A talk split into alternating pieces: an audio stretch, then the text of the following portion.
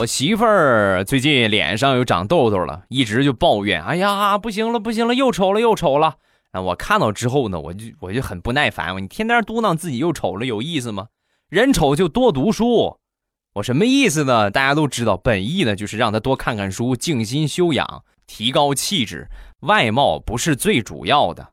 一听这话之后啊，我媳妇儿当时很惊讶，然后就问我：“哦。”老公，我我明白了。我说你怎么学历比我高呢？都是因为你长得丑啊！我懂了，我懂了，老公。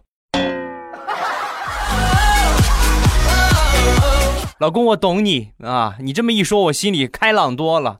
谢谢你，比我丑的人。